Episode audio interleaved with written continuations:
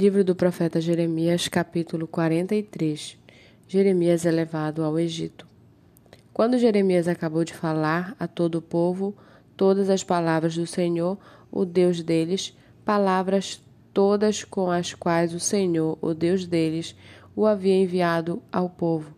Azarias, filho de Osaías, Joanã, filho de Careá, e todos os homens orgulhosos disseram a Jeremias: É mentira isso que você está dizendo. O Senhor nosso Deus não o enviou a dizer: Não entre no Egito para morar.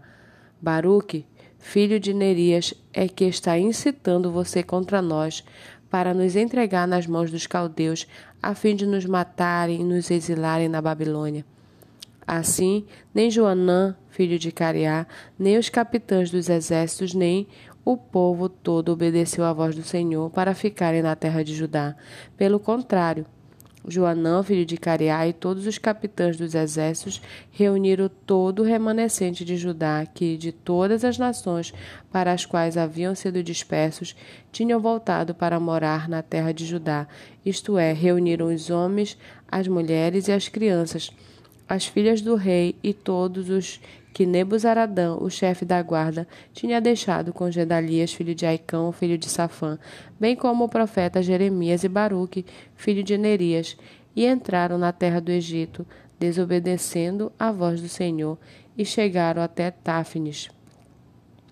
Então a palavra do Senhor veio a Jeremias em Táfnis, dizendo: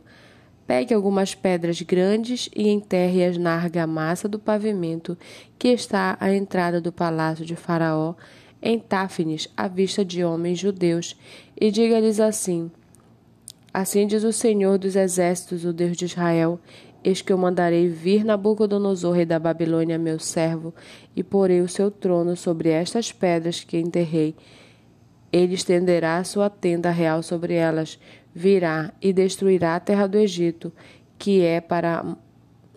quem é para a morte vai para a morte, quem é para o cativeiro vai para o cativeiro, quem é para a espada vai para a espada, porá fogo nos templos dos deuses do Egito e os queimará, levando cativos os ídolos, limpará a terra do Egito, assim como um pastor tira os piolhos da sua própria roupa, e sairá dali em paz. Quebrará as colunas de Bet-Semes na terra do Egito, e queimará os templos dos deuses do Egito.